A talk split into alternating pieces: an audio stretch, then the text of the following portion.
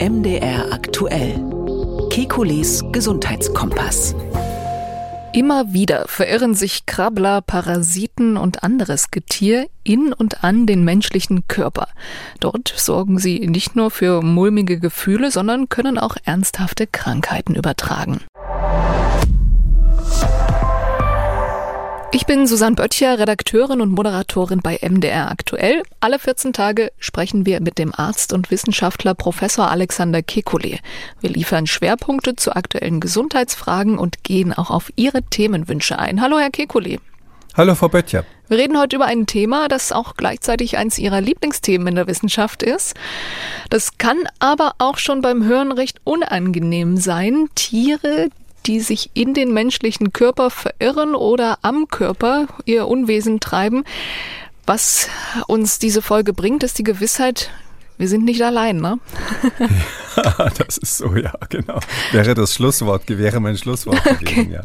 Wir starten mit einem Beispiel, bei dem man noch sagen kann, das ist ja weit weg, so in Down Under. In einem Krankenhaus in Canberra in Australien haben Ärzte einen lebenden Wurm aus dem Gehirn einer 64-jährigen Frau entfernt. Bei dem Wurm handelt es sich um einen Parasiten, der normalerweise in Pythons lebt. Der operierende Neurochirurg sei völlig überrascht gewesen, sagt er, als er den zappelnden Wurm erblickte. Es ist der weltweit erste Fall, in dem dieser Wurm in einem Menschen entdeckt wurde. Das sorgte vor wenigen Wochen für großes Aufsehen äh, bei allen, die von dieser Geschichte gehört haben und vor allem die die Bilder gesehen haben. Parasiteneier von einem Python, womöglich über gesammelte Gräser und Pflanzen in den Magen gekommen. Okay, soweit komme ich mit. Aber Herr Kikuli, wie, wie krabbelt der Wurm dann vom Magen ins Hirn? Naja, das ist jetzt nicht so direkt der Wurm, sondern die, diese Eier, die können tatsächlich, wenn die dann aus, aussprossen, dann entstehen so kleine Larven und die können die Darmwand durchdringen. Und äh, dann sind sie ja ruckzuck im Blut und über das Blut werden sie dann über das Herz und die Lunge ähm, in die Leber transportiert und überall hin im Körper. Und wenn die da eine Weile sind, dann vermehren sich diese äh, Tiere auch, sind ja richtige kleine Tiere. Und es werden immer mehr Eier und ähm, irgendwann gibt es manchmal Eier, und das ist hier eine Ausnahme gewesen, muss man sagen, die auch ins Gehirn vordringen können über die Blutgefäße. Und offensichtlich ist so ein Ei dann, hat sich dann weiterentwickelt und daraus ist ein Wurm entstanden. Die arme Frau hatte bereits zwei Jahre vorher die ersten Symptome Übelkeit, Bauchschmerzen, Husten und später ging es dann weiter mit Vergesslichkeit und Depressionen. Da kommt wahrscheinlich auch nur der Experte darauf, dass es ein Parasit sein könnte, oder? Naja, also dieser spezielle Parasit, äh, der hier vom Python gekommen ist, also von der Schlange gekommen ist, ist quasi so eine Art Mini-Spulwurm, aber in dem Fall von der Schlange. Da ist es so, da drauf zu kommen, war unmöglich. Das ist der erste Fall überhaupt bei einem Menschen, der beschrieben wurde, wo das aufgetreten ist. Man dachte bisher, dass dieser Parasit eben für Reptilien typisch ist. Ähm, aber es ist so, wenn man die Krankheitsgeschichte liest, die ja jetzt im Detail veröffentlicht wurde, da gab es schon ganz früh Alarmsignale, die darauf hingewiesen haben, dass die Frau von einem Parasiten befallen wurde. Zum Beispiel die sogenannten eosinophilen ähm, Leukozyten, also weiße Blutzellen, die so in der Färbung so leicht rötlich aussehen. Ähm, die waren ganz deutlich erhöht, also massiv erhöht, schon im Frühstadium der Erkrankung. Und ähm, das ist relativ typisch für parasitäre Erkrankungen und, und ähnliche Sachen, manchmal auch Allergien. Dann hat sie ähm, ganz am Anfang schon mal so einen trockenen Husten gehabt, Attacke mit trockenen Husten und Nachtschweiß. Ähm, ich hatte vorhin geschildert, wenn dieser Parasit quasi durchs Herz und durch die Lunge geht, dann gibt es eben diese sogenannte Lungenpassage zwischendurch und das ist dann ganz typisch, dass die Patienten zeitweise eben so ein paar Tage lang Husten haben und dieser Nachtschweiß hat was mit der Immunreaktion zu tun. Und noch verschiedene andere Dinge, die eigentlich typisch sind für eine parasitäre Erkrankung. Man hat dann nur nicht gründlich genug gesucht. Also man hat die üblichen Parasiten abgeklopft, da gibt es so Bluttests, mit denen man das machen kann, so Spulwurm hatte ich schon gesagt, gesagt und gibt noch ein paar andere. Und das war alles negativ und daraufhin hat man sich da in Australien, Canberra, ähm, erstmal damit, ähm, sag ich mal, zufrieden gegeben und gewartet, bis die Frau also immer auffälliger wurde, am Schluss offensichtlich auch noch psychische Symptome entwickelt hat. Das hätte man auch abkürzen können. Dieser Wurm bleibt übrigens auch der Nachwelt erhalten, und zwar in der Australian National Wildlife Collection. Also wer die sich mal angucken möchte. ja, ich, der ist halbiert worden bei der Operation, habe ich gelernt. Also mhm. Also es sind nur noch sind zwei Stücke. Also dem Wurm ging es dann auch nicht so richtig gut. Also ja, also aber tatsächlich. Dem ist dann auch noch, okay, der arme Wurm. der arme Wurm, ja. Ich habe ja als Mikrobiologe doch immer ein Herz für die Tiere, die da auf uns und in uns leben. Und ganz besonders für einen, der auch noch so einen schönen Namen hat. Loa Loa. Was macht der denn in uns? Ach, das kann man kurz sagen. Loa Loa ist tatsächlich mein, mein, äh, als Student mein Lieblings, mein Lieblingsparasit gewesen. Die heißen ja immer Parasiten, weil sie uns nichts nützen. Wenn sie uns was nützen würden, dann würden sie Symbionten heißen. Und ähm, dieser Parasit Loa Loa, das ist, der wird eben auch über den Darm aufgenommen, über die Speise aufgenommen und die Eier kommen dann ähm, oder die, die Larven durchdringen die Darmwand. Der wandert dann auch übers Blut, macht auch diese Lungenpassage, diese, die relativ klassisch ist bei diesen Erregern. Aber dann ist es so, dass die eigentlichen Würmer, das sind so Fadenwürmer, die sind so einen Zentimeter lang, ähm, so fast durchsichtig, weißlich durchsichtig und, und eben sehr dünn, die kommen dann tatsächlich ähm, ähm, bei der Bindehaut des Auges raus. Und so dass die das sozusagen Winke-Winke machen vom Auge aus Loa Loa. Das war immer meine Merkhilfe als Student damals. Und das sind auch noch lange nicht die einzigen. Ähm, Bilatiose ist das Stichwort und da kann man schon nicht mehr sagen, ach na ja, das ist weit weg, sondern das kann einem schon auch mal im Urlaub begegnen. Was ist das denn für eine Tropenkrankheit? Ja, die Bilharziose ist eine ähm, ganz wichtige Erkrankung, äh, wo es sich lohnt, ein bisschen drüber zu reden, weil die kaum jemand so richtig wahrnimmt, auch die Ärzte natürlich. Ähm, international heißt es Schistosoma ähm, oder Schistosomias ist die Erkrankung. Ähm, das, ist ein, das ist der sogenannte Blutegel, heißt der auf Deutsch oder hieß der ursprünglich mal auf Deutsch, entdeckt von einem deutschen Arzt, Theodor Billharz. Ähm, der hat so Mitte des 19. Jahrhunderts, der kam, kam da so aus der Sigmaringer Gegend äh, im, im Schwäbischen und hat dann aber tatsächlich eine Professur in Kairo bekommen später. Und der war Spezialist für, für solche Erkrankungen und der hat eben diesen Blutegel entdeckt. Das ist ein Tier, das ähm, quasi auch wie, wie alle Parasiten, also ist auch ein Wurm, wie alle Parasiten, letztlich in den Körper eindringt.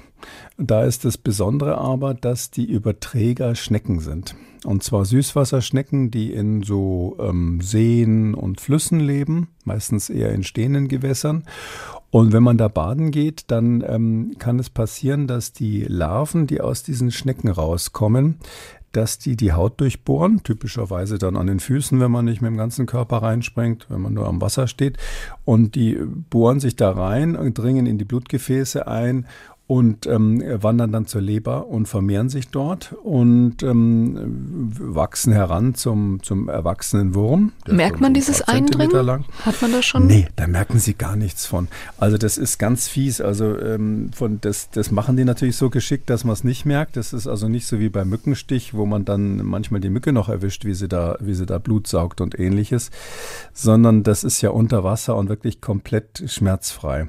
Und die sind auch winzig klein. Also diese, diese Larven, ich weiß gar nicht, wie groß die sind, aber ich würde sagen, in der Größenordnung von einem Millimeter oder kleiner, die bemerken sie nicht. Was man manchmal merkt, ist ähm, am Abend des gleichen Tages oder am nächsten Tag ähm, so kleine rötliche Stellen an den Stellen, wo die, wie diese Larven eingedrungen sind.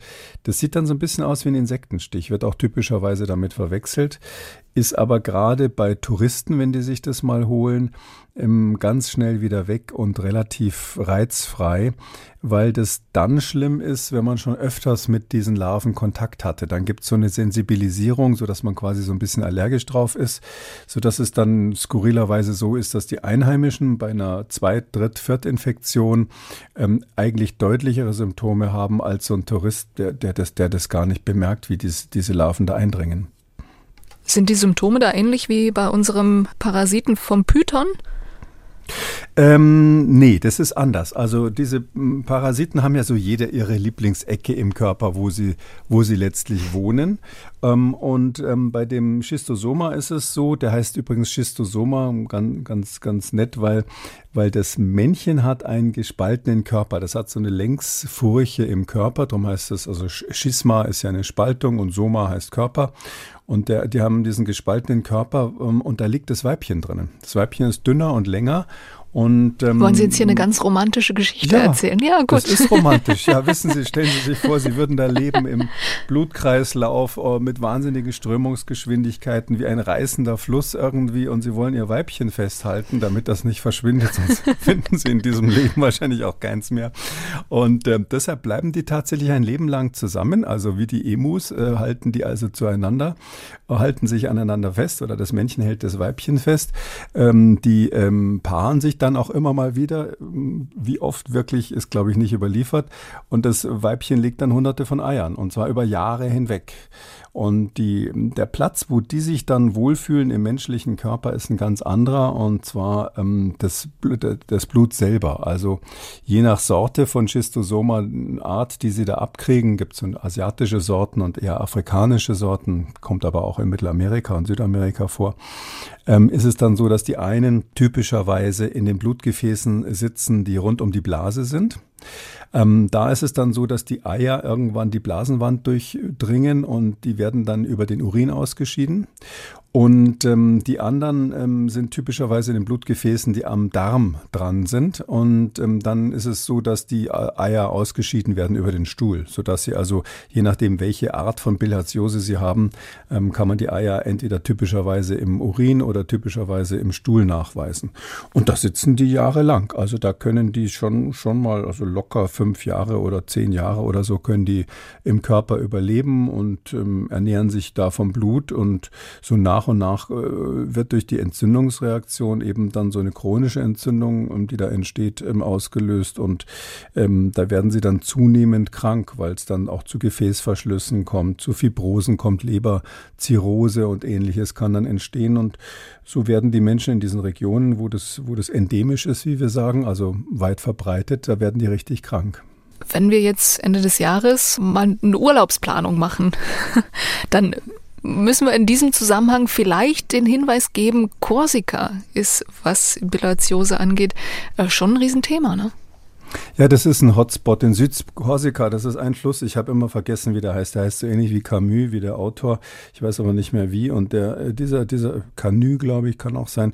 Äh, diese, äh, es ist dieser eine Fluss in Südkorsika, der den äh, Fachleuten wirklich ähm, Kopfzerbrechen macht, weil dort sind ähm, Schnecken, die offensichtlich diese Bilharziose-Erreger ähm, ausscheiden und zwar seit vielen Jahren.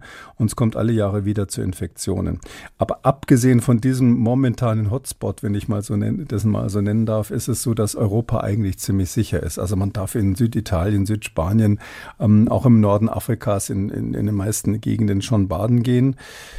Ähm, aber ähm, man sollte vielleicht sich vorher erkundigen, wo es gefährlich ist. Also völlig ungefährlich ist natürlich immer der Pool des Hotels, wenn einem das reicht. Ungefährlich in dem Zusammenhang ist auch das Meer, weil diese Erreger nur im Süßwasser sind. Aber wenn Sie zum Beispiel in Ägypten auf die Idee kommen, in einem See baden zu gehen, da ist die Bilharziose ähm, traditionell zu Hause. Also das ist ein Riesenproblem dort. Ganz viele Kinder sind äh, infiziert ähm, historisch war das sogar so in Ägypten, wenn, wenn Jungs zum ersten Mal diese Infektion bekommen, dann bluten die typischerweise auch aus der Harnröhre.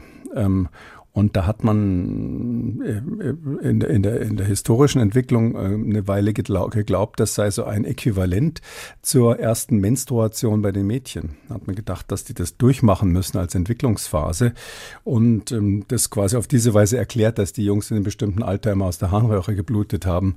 Ähm, die Wahrheit war, dass das das Alter war, wo die sich eben diese Blasenbilharziose geholt haben. Also es gibt viele Gegenden der Erde, wo das ganz massiv verbreitet ist, wo ein Großteil der Kinder dann, weil die halt auch dann alle an dem einen, einen Teich da unbedingt baden gehen hm. wollen. Klar, so ein Dorftümpel, ja. Ja, was soll man da machen? Ja, äh, da, haben die Kinder das dann alle. Also das ist meistens sehr regional. Da gibt es dann ein Dorf oder zwei oder drei Dörfer und 20 Kilometer weiter ist es schon ganz anders. Aber in ganz bestimmten Regionen ist das so massiv, dass es wirklich alle haben. Und wenn sie durch das Dorf gehen, ähm, dann speziell bei der asiatischen Form ist das typisch, dann sehen sie es an den dicken Bäuchen von den Kindern, weil die bei denen schon die Leber so kaputt ist und das, das Blut, der Blutkreislauf rund um die Leber so kaputt ist, ähm, dass es dazu Durchblutungsstörungen kommt.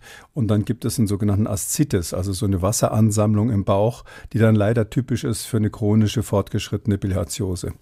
Wie kann man das behandeln? Das ist, das ist sozusagen die gute Nachricht, rein theoretisch und auch so typisch für so Tropenkrankheit. Man sagt da auch vernachlässigte tropischen, tropische Erkrankungen, zu denen das gehört. Übrigens fast so häufig wie die Malaria, trotzdem längst nicht so bekannt. Ähm, ähm, und das ist relativ einfach zu behandeln. Da, da gibt es ein Medikament, das ist von Bayer mal entwickelt worden, so in den 60er, 70er Jahren, vor langer, langer Zeit jedenfalls. Ähm, und ähm, das, das gibt man einmal das ist eine Tablette, die kann man schlucken, ein einziges Mal. Praziquantel heißt es. Und dann ist eigentlich der Wurm tot. Also diese erwachsenen Würmer oder diese Pärchen, Pärchenegel heißt er auch. Diese Pärchen, die ähm, erleiden dann fürchterliche Muskelkrämpfe durch dieses Zeug und sterben einen grausamen Tod. Wahrscheinlich muss das Männchen auch sein Weibchen loslassen, das weiß ich nicht so oh genau. Nein. Vielleicht, ja, vielleicht ist das sogar der Grund, ein Grund, warum die dann aussterben, weil sie, da finden sie sich natürlich nie wieder und das, das war es dann mit dem Eierlegen. Ähm, auf jeden Fall ähm, ist es so, dass eine Tablette einmal im Jahr auf jeden Fall reicht. Das Problem ist nur, dass man nicht ähm, nur die erwachsenen Tiere damit erwischt, also die erwachsenen Würmer. Und wenn irgendwo noch irgendwelche ähm, Larven sind, Eier unterwegs sind, dann werden die davon nicht abgetötet, weil das auf die Muskulatur dieser Tiere geht und die Eier haben keine Muskeln. Sodass man dann ein paar Wochen warten muss und nochmal genau untersuchen muss, ob die äh, Bilharziose-Erreger wirklich weg sind. Und wenn man Glück hat, reicht eine Tablette und sonst gibt man halt dann so nach einem Jahr oder nach einem halben Jahr nochmal eine zweite Tablette und dann ist aber wirklich Schluss. Das ist eben ganz interessant, dass es im Grunde genommen so simpel zu beantworten, äh, behandeln ist mit einem Medikament, was es schon Ewigkeiten gibt. Ähm, Vorher hat man übrigens Antimonsalze gegeben, das war richtig gruselig. Also Antimon ist sowas ähnliches wie Arsen und da wurden die Menschen wirklich geplagt, äh, als man das noch geben musste. Aber man hat ein Mittel, das ist überall zur Verfügung.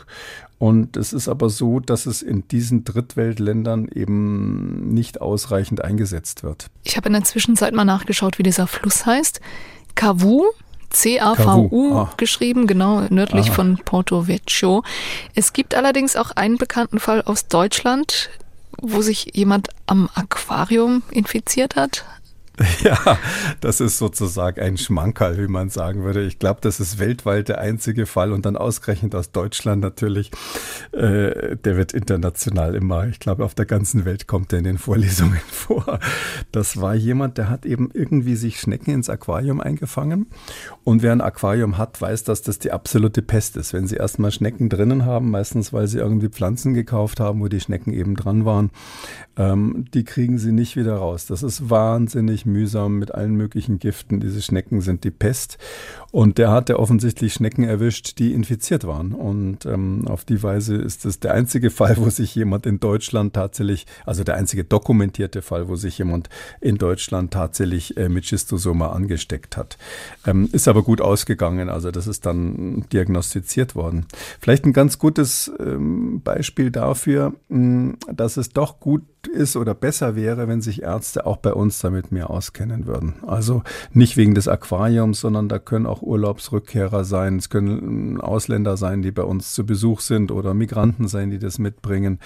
Also ich glaube, dass wir in so einer vernetzten Welt ähm, medizinisch das äh, drauf haben sollten, also die Ärzte das drauf haben sollten, sowas festzustellen, sowas zu verstehen und sowas dann auch im Zweifelsfall richtig zu therapieren. Ist nie gar nicht so einfach übrigens, das richtig zu therapieren. Ich habe jetzt so locker gesagt, da gibt man mal eine Tablette Praziquantel. Es ist so, in dem Moment wird ja dieser Wurm getötet und der ist, bevor er stirbt, äh, perfekt äh, getarnt vor unserem Immunsystem. Das ist so eine Art Tarnkappenbomber, weil sonst würde der ja sofort angegriffen werden, wenn der da irgendwo in den Blutgefäßen lebt. Ähm, aber in dem Moment, wo er tot ist, kehrt er quasi sein Inneres nach außen ähm, und äh, das Immunsystem stürzt sich dann auf seine Gedärme und alles, was da so drinnen ist. Und dadurch gibt es ähm, relativ häufig so eine Art allergischen Schock in dem Moment, wo man die Therapie beginnt. Das ist ein allgemeines Problem bei so Therapie von äh, innen sitzenden Parasiten. Wir sagen dann auch Endoparasiten zu denen, ähm, so dass man tatsächlich, wenn man da therapiert, zugleich ähm, Cortison hochdosiert geben muss, um das Immunsystem vorübergehend zu unterdrücken, damit es eben keine überschießende allergische Reaktion gibt. Also sind so ein paar Sachen, die die Ärzte lernen müssen und ich glaube, diese tropischen Erkrankungen, die sollte man oder überhaupt Infektionskrankheiten, auch die selteneren, die sollte man besser auf dem Schirm haben. Wenn man so allgemein auf die Parasiten schaut, gibt es auch irgendwelche Vorteile daraus? Ja, das ist eine äh, super interessante Frage. Also bei der Bilharziose, die wir gerade besprochen haben, ist es so, da erkenne ich nicht wirklich, was der Vorteil ist. Aber ich kann ja vielleicht an dem, an dem anderen Beispiel mit dem Python erklären, was so die typische Situation von den, von den, von den Parasiten ist oder der typische Vorteil. Und deshalb finde ich, sind es eigentlich gar nicht wirklich Parasiten, sondern eigentlich Symbionten, wie wir dann sagen würden. Also dieser Python, ja, der in dessen Darm lebt ja eigentlich ein Wurm. So wie beim Menschen gibt es es auch mit einem Bandwurm zum Beispiel. Oder beim Fuchs gibt es den Fuchsbandwurm, beim Hund gibt es den Hundebandwurm.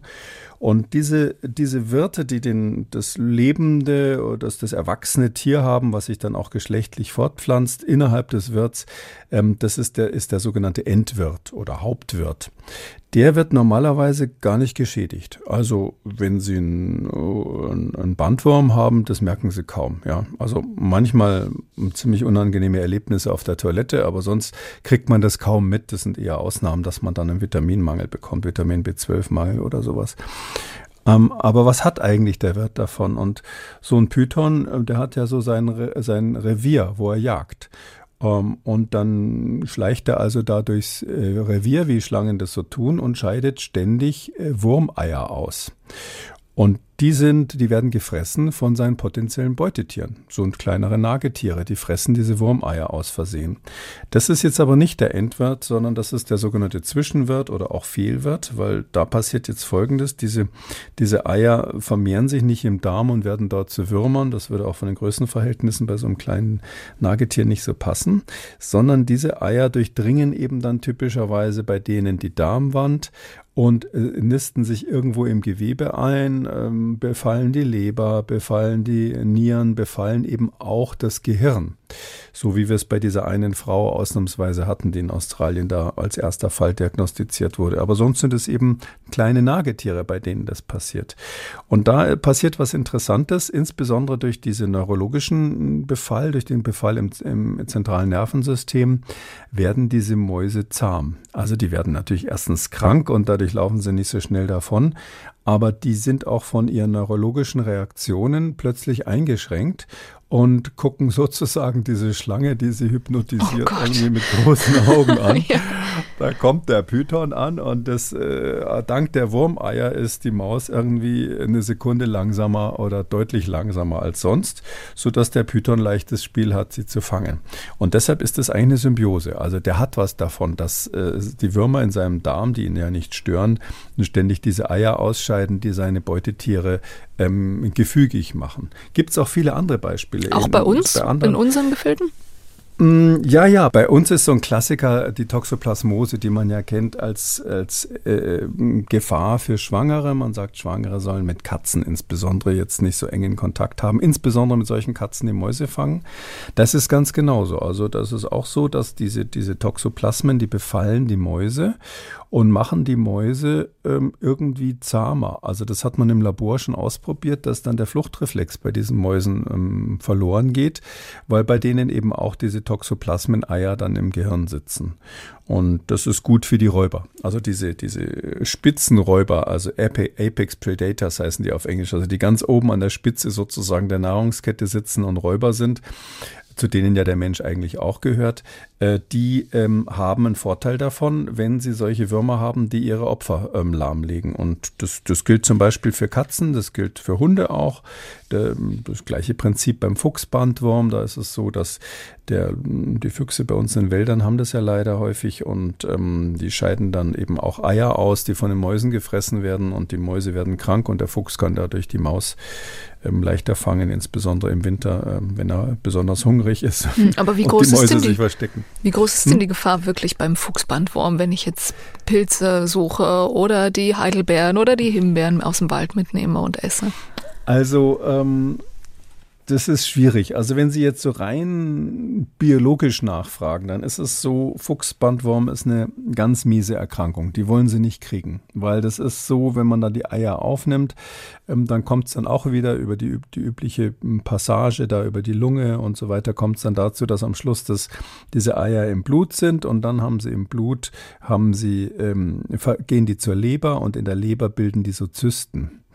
Und diese Leberzysten, die können jahrelang da bestehen und wenn die dann wirklich da sind, machen die die Leber kaputt und sind ganz schwer zu therapieren. Die kann man chirurgisch beim Fuchsbandwurm schwer rausholen, weil die meistens schon so viele kleine Tochterzysten gebildet haben.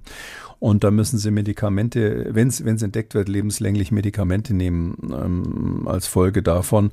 Und manche Menschen sterben auch. Also so gesehen ist es eine, wenn man sie kriegt, wirklich gefährliche Krankheit. Aber also erstens kriegen nicht alle Leute, die diese Eier aufnehmen, tatsächlich dann auch dieses Leberproblem, diese Bandwurmeier in der Leber.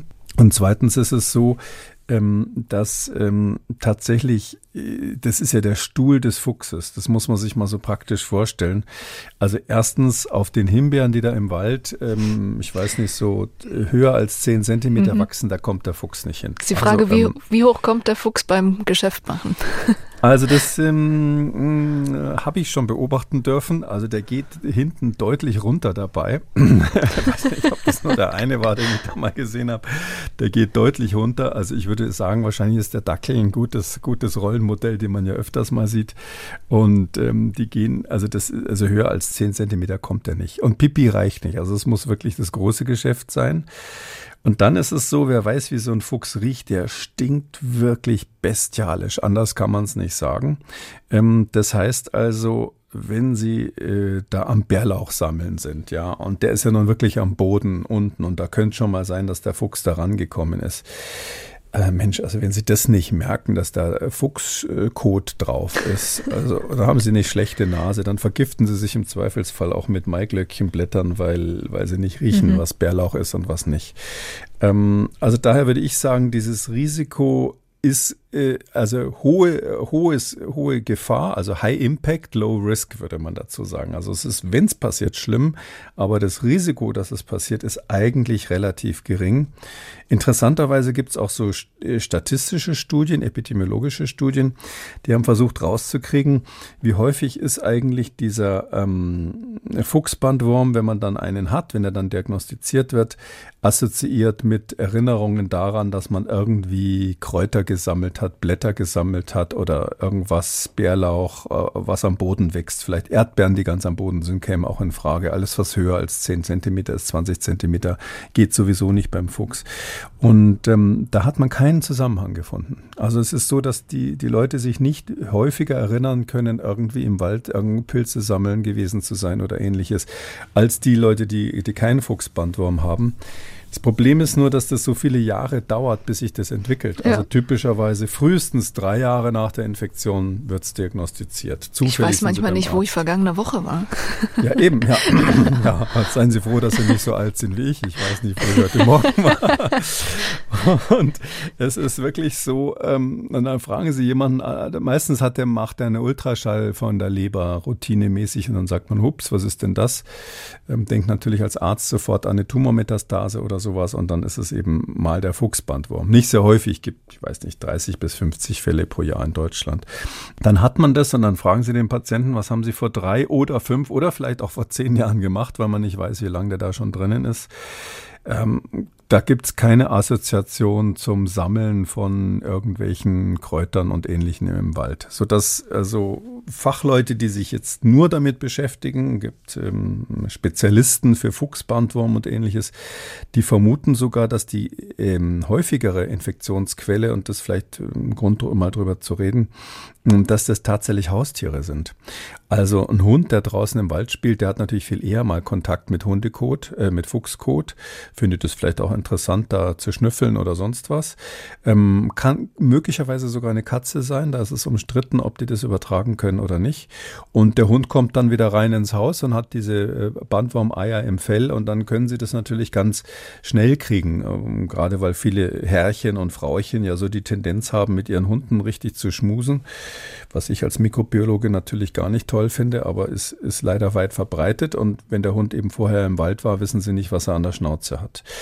Sodass man annimmt, das ist so eigentlich die gängige Theorie, dass das eine Hauptinfektionsquelle ist. Oder auch wenn sie, wenn sie glücklicher Villenbesitzer sind und bemerken, weil sie irgendwo in München Grünwald oder Berlin Grunewald wohnen oder so, dass gelegentlich der Fuchs durch ihren Garten streift, dann sollten sie darauf achten, dass der durchaus auch mal sein Häufchen macht im Garten und das dann mit Bedacht entfernen und, und nicht warten, bis irgendwie ein Kind drin ausrutscht.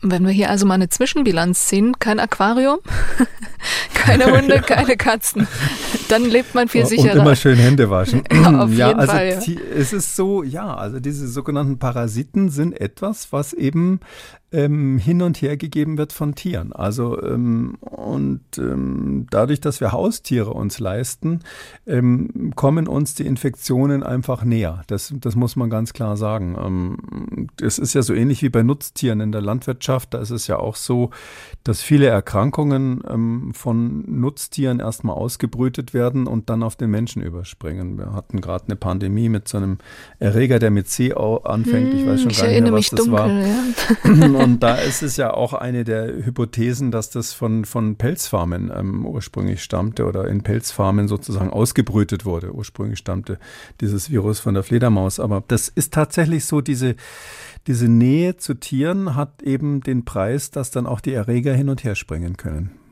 Und kein Python der Vollständigkeit halber noch. Also, ja, wenn Sie sich einen Python leisten, äh, diese Teppichpythons, der das da wohl offensichtlich war in, ähm, in Australien, die sind in Deutschland sehr beliebt als Haustiere. Also die, die werden relativ häufig als Haustiere gehalten. Quatsch, wirklich? Ja, ja, das ist so. Ja, ja. Teppichpython, das ist ein ganz beliebtes Haustier. Bei Wie denen, heißt Ihrer? Wer, ich habe mir das nicht geleistet, aber würde ich dr drüber nachdenken, wenn ich zu viele Mäuse im Keller hätte. Aber es ist so, ähm, äh, da, da muss man da ent entwarnend dazu sagen, also diese Ophid ascaris heißt ja, also Ophis heißt ja ähm, Schlange auf, Griechisch, auf Altgriechisch und Ascaris heißt dieser Wurm. Um, und dieser Ophid ascaris, also dieser Schlangen ascaris, der da mal festgestellt wurde bei dieser einen Patientin in Australien, der kommt nur in Australien und Neuguinea und so in dieser Region da unten vor. Mit dem kann sich also bei uns ein Python nicht infizieren. Aber die haben ganz oft Bandwürmer. Also das ist ja diese, diese Symbiose funktioniert ja weltweit. Und wenn Sie so einen Python irgendwo in, im Süden der Vereinigten Staaten zum Beispiel antreffen, das sind ja auch nicht so selten, ähm, dann ist es so, dass der durchaus auch einen Bandwurm haben kann, eben einen anderen. Aber da ist es bisher so, dass man sagen muss, die sind so artspezifisch, dass die eigentlich dem Menschen nichts tun. Also das wäre ein Wunder. Ich sag mal so, diese eine Patientin aus Australien, da wird wird auch diskutiert, ob die vielleicht irgendeine Immunschwäche hatte, dass es diese Eier dann geschafft haben, bei ihr bis ins Gehirn zu kommen. Schauen wir nochmal zurück in unsere Region. Da gibt es ja noch mehr Vertreter, die Ärger machen können. Schweine- und Rinderbandwurm zum Beispiel. Was unterscheidet den denn vom Fuchsbandwurm? Ja, jetzt wird es wahrscheinlich den Hörern allen dann schlecht am Ende. Super. Ja, doch, das ist ein wichtiger, wichtiger Unterschied. Ja, also beim Fuchsbandwurm ist der Hauptwirt, der Endwirt, wie wir auch sagen, der Fuchs. Das ist sozusagen der Nutznießer. Der ähm, hat den Bandwurm, gibt dem Bandwurm ein Zuhause, trägt ihn schön in der Weltgeschichte rum, ähm, erlaubt, dass die sich äh, munter in seinem Darm paaren und dafür schmeißen sie ständig die Eier raus, die die Beute des Fuchses sozusagen hypnotisieren. Ähm, beim Menschen ist es ein bisschen komplizierter, aber wir haben tatsächlich auch Bandwürmer, wo wir der Hauptwirt sind und ähm, dazu gehören eben zum Beispiel der Rinderbandwurm. Da ist es so, dass der sich bei uns im Darm oder auch der Schweinebandwurm, die können sich bei uns im Darm richtig vermehren. Das ist, glaube ich, bekannt. Das werden dann eben so lange, das sind so Plattwürmer, die werden dann, ich weiß nicht, einen Meter lang oder sowas oder noch länger, muss ich jetzt zugeben, habe ich vergessen. Wenn, wenn Vorlesung ist, schaue ich immer solche, solche Zahlen immer vorher nochmal nach. Die werden ziemlich lang und ähm, leben im Darm auch eine ganze Weile und scheiden im, Zeit, im Lauf dieser Zeit ständig Eier aus. Nur, dass wir halt die Beutetiere, die davon unter Umständen dann hypnotisiert werden oder, oder langsamer werden, die, die, die jagen wir nicht mehr persönlich und ähm, deshalb ist das in gewisser Weise nutzlos.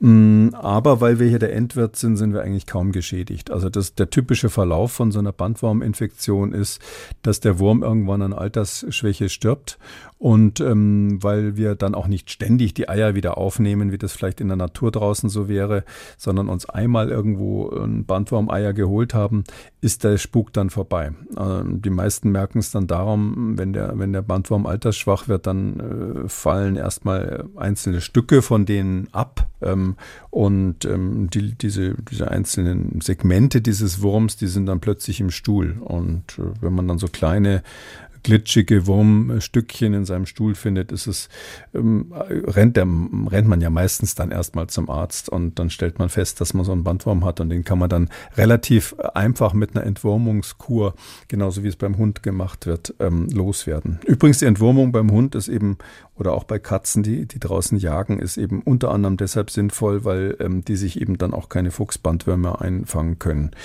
Und bei Menschen macht mal die Entwurmung halt ausnahmsweise. Aber ich sag mal, das ist abgesehen davon, dass es ziemlich ekelhaft ist, diese, diese, diese Stückchen von den Würmern zu finden, ähm, keine schlimme Sache. Das ist nichts, was ähm, gefährlich wäre für uns.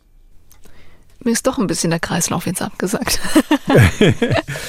ja, das ist, äh, die, die, diese Würmer sind, äh, manche Eltern kennen das ja auch, wenn die, wenn, wenn die Kinder einen Spulwarm haben oder sowas. Also, Was ist das? Ist eine Un ja, eine, soll ich das jetzt auch noch erklären? Na klar. Also ein Spulwurm, das kennen, glaube ich, viele. Das ist äh, so ein Wurm, der sieht so ähnlich aus wie ein ganz dünner Regenwurm, kann man sagen, ist aber eher weiß und kommt bei Kindern vor, genau das Gleiche. Der lebt, lebt also im Darm und ähm, der Spulwurm wird ähm, nicht so super alt, also meistens höchstens ein Jahr und stirbt dann von selber. Ähm, ich rede jetzt immer von der Situation bei uns, wo die Kinder nicht regelmäßig nachinfiziert werden.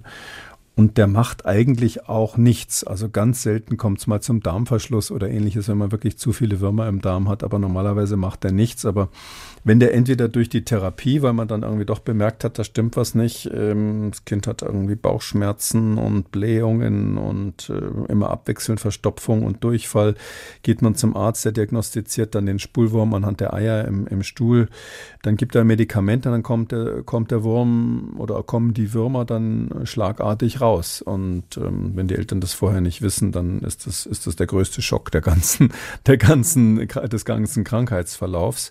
Ähm, aber danach ist der, ist der Spuk dann vorbei. Und natürlich auch, wenn der äh, Wurm an Altersschwäche stirbt, dann geht er auch irgendwann auf dem natürlichen Weg, wie der Arzt so sagt, äh, äh, raus. Und ähm, das war's dann. Also sieht zwar gruselig aus, man möchte dann nicht ins Toilettenbecken gucken, aber ähm, ist damit dann auch vorbei. Und spätestens jetzt sind alle vorgewarnt. Jetzt sind alle vorgewarnt. Keiner hat mehr Lust auf Weihnachten. Weihnachtsessen. Also man kann vielleicht so sagen, also man kann das alles vermeiden, wenn man überlegt, was man isst. Und leider, sage ich mal, ist es so, ähm, immer wenn Sie sozusagen biologisch ähm, sinnvolle Nahrung zu sich nehmen, mhm. die also sozusagen in Anführungszeichen direkt vom Feld kommt, direkt vom Bauern kommt, dann haben sie natürlich eine höhere Chance, sich dann auch mal das eine oder andere Tierchen damit einzufangen. Man kann aber vielleicht dazu sagen, dass bei uns, wie gesagt, der Fuchsbandwurm ist vielleicht das gefährlichste, aber extrem selten und wird wohl eher auch über Haustiere übertragen. Ähm, und alle anderen sind so, dass das keine schlimme Sache ist. Und die Bandwürmer, die früher schlimm waren, da gab es natürlich das Problem mit Trichinen oder auch der Schweinebandwurm, da können wir manchmal leider Zwischenwirt sein. Also da kann uns das dann so ähnlich blühen wie der Maus ähm, oder auch dieser Patientin aus Australien, hm, dass dann die Eier im Körper rumwandern und sich irgendwo ins Gewebe setzen und man richtig krank davon wird das ist etwas, was in Deutschland zumindest eigentlich fast auf Null runtergegangen ist, weil bei uns die Lebensmittelkontrollen so streng sind. Also klar, wenn Sie jetzt natürlich ein Wildschwein direkt vom Jäger holen, dann sind Sie irgendwie darauf angewiesen, dass dieser Jäger ähm, eine gründliche Trichinenschau gemacht hat und wirklich aufgepasst hat, ähm, ähm, ist das Wildschwein gesund oder nicht. Oder meistens weiß man auch aus der Region, wo man das Tier erlegt hat, ähm, ob ähm, das Tier ähm, da eine große Chance hat, sich was eingefangen zu haben oder nicht. Aber ähm, klar, wenn so ein Jäger irgendwie älter wird und nicht mehr so gut sieht oder ein bisschen schlampig ist oder so, dann kann es schon sein, dass sie mit dem Wildschwein was äh, sich mal die, das eine oder andere einfangen. Aber das Fleisch, was bei uns normalerweise verkauft wird, ist extrem sicher und wird äh, lebensmitteltechnisch weltweit eigentlich mit dem höchsten Standard kontrolliert, so dass man in der Regel bei uns keine Angst davor haben muss. Aber klar, wenn Sie natürlich Urlaub machen, sollte man sich damit auskennen und, wie Sie es eingangs gesagt haben, wissen, dass man nicht alleine auf der Welt ist. Ist man vor allem dann nicht, äh, wenn viele Kinder gemeinsam spielen, wie zum Beispiel in Kindergärten. Die große Angst von Eltern, die da immer so schwelt, sind Kopfläuse. Ist es nur unangenehm oder ist es auch gefährlich, so ein Tierchen auf dem Kopf? Oder mehrere sind es ja dann? Hm, also ähm, also gefährlich sind Kopfläuse nicht, das muss man gleich vorneweg schicken. Äh, ältere Menschen wissen vielleicht oder, oder Ärzte wissen vielleicht, dass Kleiderläuse gefährlich sind. Das war im Krieg ein Riesenhorror. Diese Läuse waren der Grund, warum man riesige Desinfektionsaktionen mit giftigen Pulverchen gemacht hat und so. Also die Krankheitsübertragung durch Kleiderläuse, die es bis heute gibt, das gibt es bei Kopfläusen nicht, kann man so grob sagen. Ja, also akademisch gibt es Ausnahmen, aber praktisch gesehen nein. Ähm, es ist aber tatsächlich so, wenn Sie Kopfläuse haben in der Weise, dass man hm, sich übers Waschbecken beugt und in den Haaren rubbelt und dann fallen gleich mal zwei, drei, vier Läuse ins Waschbecken, dann haben Sie zu lange nicht hingeguckt. Also es ist dann schon auch ein bisschen ein Hygienethema, auch wenn das immer verneint wird.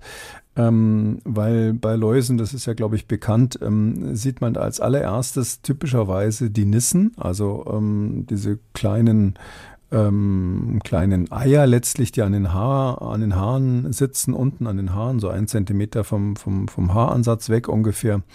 Und ähm, wenn, wenn man diese Nissen übersieht, dann schlüpfen daraus die äh, richtigen Läuse, die adulten Läuse. Ähm, und wenn einer also ähm, massenweise Läusestiche auf der Kopfhaut hat und ihm viele erwachsene Läuse sozusagen aus den Haaren fallen, dann hat man schon ganz schön lange nicht hingeschaut. Also mehrere Wochen lang, bis, bis sich das dann so weit entwickelt hat. Und drum stimmt es nicht so ganz, dass es also etwas ist, wo keiner was dafür hat kann und was absolut nichts mit Hygiene zu tun hat, sondern wenn sie richtig viele Läuse haben, ähm, dann, und erst dann ist es ja ansteckend, ähm, dann ähm, ist es tatsächlich so, dass man ziemlich lange nicht hingeguckt und vor allem die Nissen übersehen hat. Und was ist der Unterschied zu Kleiderläusen? Na, Kleiderläuse sind ein Ticken größer und auch eher so länglich. Also so Kopfläuse sind ja eher rund. Und Kleiderläuse, die, die leben nur in den Kleidern. Also da kann man vielleicht auch sagen, das, das ist eben das Interessante an diesen Infektionskrankheiten. Da muss man im Moment wieder dran denken als Arzt, nicht so als Normalverbraucher, weil die ähm, treten dann auf, wenn man aus äh, irgendwelchen Gründen lange nicht die Möglichkeit hatte, seine Kleider zu wechseln und zu waschen. Also wenn Sie, wie so normal das bei uns üblich ist, gelegentlich zumindest mal die Klamotten wechseln und waschen, dann haben Sie keine Kleiderläuse. Aber das passiert eben typischerweise bei Obdachlosen, wenn sie wirklich sehr lange ähm, äh, keine Möglichkeit hatten, da ähm, zu waschen, die Kleider zu waschen. Und das passiert eben auch in Kriegs- und Krisenzeiten. Und Kriegs- und Krisenzeiten haben wir ja durchaus. Das heißt, wenn Sie jetzt einen äh, Soldaten haben, der die letzten zwei Wochen irgendwo im Graben, Schützengraben in der Ukraine gelegen hat oder irgendwo anders, ähm, und der zieht bei Ihnen zu Hause seinen Mantel aus, dann können Sie durchaus äh, da auch Kleiderläuse drinnen haben. So ist das nicht. Aber äh, sobald der Mantel ausgezogen und der Soldat gebadet ist, ist äh, da eigentlich keine Gefahr mehr, weil die sitzen wirklich in der Kleidung und nicht am Körper und werden auch nur von Kleidungsstück zu Kleidungsstück letztlich übertragen. Aber man muss das so ein bisschen im Auge haben, weil diese Kleiderläuse, die können tatsächlich gefährliche Erkrankungen übertragen. Also da gibt es das Läuse-Rückfallfieber zum Beispiel und noch ein paar andere unangenehme Sachen, die die dann übertragen können, die im, im Krieg eine große Rolle gespielt haben. Also das ist ja, glaube ich, bekannt, dass Napoleon bei seinem großen Russlandfeldzug ähm, ähm, von, von, den, äh, von den Generälen ähm, ähm, besiegt wurde, die, die da hießen, die Kälte, die Kälte Kälte, die Krankheit und der Hunger. Das waren die drei Generäle, die seine Grande Armee äh, geschlagen haben. Und ähm, Äh, wenn man sagt die Krankheit, dann meint man typischerweise in dem Fall das Läuserückfallfieber, was die da alle gehabt haben, weil die eben keine Chancen hatten, ihre Kleider zu wechseln. Ich glaube, bei der Kälte, wenn sie einen Mantel ausziehen, wäre es schon vorbei gewesen. Da muss man so ein bisschen dran denken, dass das eben immer wieder kommen kann in Extremsituationen und darum plädiere ich immer dafür, ähm, dass Infektionskrankheiten heutzutage äh, weiterhin etwas extrem Wichtiges sind, wo sich ähm, Ärzte mit auskennen sollten und ich, ich kriege halt so mit, dass in der Ausbildung das immer weiter zusammengestrichen wird. Also die Mikrobiologie und Infektiologie ist aus Sicht der Krankenhäuser, die aufs Geld schauen müssen, keine Einnahmequelle. Damit kann man keine Patienten locken, so wie mit einem Starchirurgen, der ganz tolle Knieoperationen macht oder Schönheitsoperationen. Und ähm, deshalb wird es so ein bisschen vernachlässigt. Und ich plädiere immer dafür, dass das ähm, weiterhin ein ganz wichtiges Thema ist. Und gerade durch den, äh, durch den Wechsel der Krankheiten, durch die Wechsel der Bedrohungen, jetzt haben wir Kriegssituationen, wo wir eben auch zum Beispiel mit Kleiderläusen rechnen müssen, ist es extrem wichtig, dass die Ärzte sich damit auskennen. Ein Ereignis, bei dem auch viele Menschen in einem Ort sind, sind die Olympischen Spiele in Paris. Und im Vorfeld dessen gibt's immer wieder äh, Berichte über den Anstieg von Bettwanzenfällen in Frankreich und damit einhergehenden Maßnahmen. Der Feind also im Schlafzimmer. Ein Weibchen kann rund 150 Nachkommen hervorbringen, die dann auch wieder sich verstecken und Blut saugen. Ist das nur eklig oder müssen wir jetzt alle in Bettwanzenpanik verfallen, Herr Kekulé? Also erstens, wir müssen unbedingt in Bettwanzenpanik verfallen, okay. verfallen weil es so wahnsinnig eklig ist. Ja, die sitzen ja tatsächlich, diese Wanzen, die haben die Eigenschaft, wenn sie nicht vollgesogen sind, sind die ganz flach und so kleine dunkle Tüpfelchen. Da muss man schon sehr genau hinschauen, damit man die sieht. Und die sitzen ja eben in den Ritzen drinnen, irgendwie in den Matratzen oder sonst wo. Und äh, erst nachts, wenn da jemand liegt und sie mit seiner Wärme und seinen Duftstoffen anlockt, dann kommen die raus und pieksen. Und man weiß vielleicht, wenn man schon mal attackiert wurde, dass das, das sieht aus wie Mückenstich, aber ist nicht einer, sondern meistens sind dann relativ viele an einer Stelle, wo eben dann eine Wanze mehrfach gestochen hat oder mehrere Wanzen das war's eigentlich schon. Am nächsten oder übernächsten Tag ist es vorbei. Ganz wenig Leute sind so ein bisschen allergisch. Die übertragen keine Krankheiten. Das ist wichtig immer zu wissen. Zumindest bei uns gibt's da keine. Es gibt ganz viele andere Parasiten. Wenn sie im Urlaub sind, könnte man lange drüber reden, die, die dann doch gefährlich sind, wo sie nachts darauf achten müssen. Aber Bettwanzen bei uns oder auch in Frankreich sind's nicht, obwohl die, die, ähm, die Franzosen ja völlig l'attaque de punaise de lit heißt das. Also der Angriff der, der Bettwanzen Tanzen ist bei denen tägliches Thema quasi in den Medien im Moment, weil das halt äh, im Hotels immer wieder gefunden wird. Ähm, und ähm, das verstehe ich schon, dass man sich dann ärgert, wenn man im Hotel ist und was weiß ich, dann wachen sie nachts um vier auf, weil sie merken, sie sind von so einem Viech gestochen worden, machen das Licht an und sehen, oh weia, da sind ja ganz schön viele. Was machen sie denn dann? An der Rezeption ist wieder mal keiner da. Äh, auf dem Boden schlafen will man auch nicht. Vor allem weiß man nicht, ob sie da auch hinkommen. Also das ist extrem unangenehm und ich finde es deshalb richtig, dass man eigentlich so einen Angriff gestartet hat, um Bettwanzen in Beherbergungsbetrieben ähm, zu bekämpfen. Das ist ein wichtiges Hygieneproblem. Aber vielleicht kann ich noch auf eins hinweisen, wie Bettwanzen hintenrum doch gefährlich sein können. Und zwar etwas, was, äh, was, äh, was intensiv verfolgt wurde, war der Tod eines äh, britischen Ehepaars vor fünf Jahren, 2018, in Hurghada in Ägypten. Die sind in einem Steigenberger Hotel dort ähm, mehr oder minder tot im Bett aufgefunden worden. Also einer von beiden war schon tot und, und der andere ist dann im Krankenhaus gestorben. Ähm, und das war ein Riesenthema, auch in der englischen Presse. Da wurde vermutet, dass die vielleicht irgendwie sich mit Lebensmitteln vergiftet hatten, dass die irgendwelche Salmonellen hatten oder ähnliches. Und da ist jetzt gerade letzte Woche rausgekommen, was wirklich die Todesursache war, zumindest nach dem englischen Fachmann, der das untersucht hat. Und zwar im Nachbarzimmer was mit einer Verbindungstür getrennt war, hat man ähm, eine Aktion gemacht, um Bettwanzen zu vernichten. Da hat man so gesprüht gegen die Wanzen, so ein, so ein Insektenvertilgungsmittel, ähm, äh, Vernichtungsmittel. Und das hat man verdünnt, was, was in diesen Ländern leider nicht unüblich ist, mit Dichlormethan. Das ist so ein Lösungsmittel eigentlich. Das hat aber die Eigenschaft, dass es im, äh, Körper dann zersetzt wird zu Kohlenmonoxid. Das gleiche Zeug, was aus den Autoabgasen rauskommt, wo sich manche Leute schon mit vergiftet haben. Und die sind tatsächlich an einer Kohlen Kohlenmonoxidvergiftung gestorben beide, weil sie die ganze Nacht kleine Mengen von diesem Dichlormethan eingeatmet haben, was von der, von der Wanzenbekämpfungsaktion im Nebenzimmer unter der Türritze, die nicht richtig abgeklebt war, bei denen immer leise rübergeströmt ist. Und da sieht man mal, also ähm, die Angst vor Wanzen kann auch oh tödlich Gott. sein. Ja doch keine Bettwanzenpanik. Besser nicht, ja. Also das haben wir ja häufig, dass die Gegenmaßnahmen, dass die Gegenmaßnahmen gefährlich sind. Ich möchte auch nicht wissen, wie viele Menschen früher an Antimonvergiftung gestorben sind, ähm, als man das noch zum, zur, zur Therapie äh, von Schistosomiasis eingesetzt hat. Mhm. Ähm, ähm, das, äh, das ist einfach so. Ähm, wie man es macht, ist es falsch. Aber wir müssen uns mit diesen merkwürdigen Lebewesen auf unserem Körper halt arrangieren. Zumal die, das wird wahrscheinlich auch mehr werden jetzt, wenn Sie dran denken, durch die Erderwärmung ähm, kommen neue Erreger, kommen neue Insekten, kommen neue Bedrohungen. Ähm, da müssen wir uns mit auskennen, sollten wir uns mit auskennen und mit Augenmaß, sage ich mal, drauf reagieren sagt Professor Alexander Kekulé. Damit sind wir am Ende dieser 35. Ausgabe Kekulés Gesundheitskompass. Vielen Dank, Herr Kekulé, und bis in zwei Wochen. Ich danke Ihnen, Frau Böttcher. Bis dann. Und wenn Sie ein Thema haben, über das Sie gern mehr erfahren möchten oder eine Frage, dann schreiben Sie uns gern eine E-Mail an gesundheitskompass.mdraktuell.de.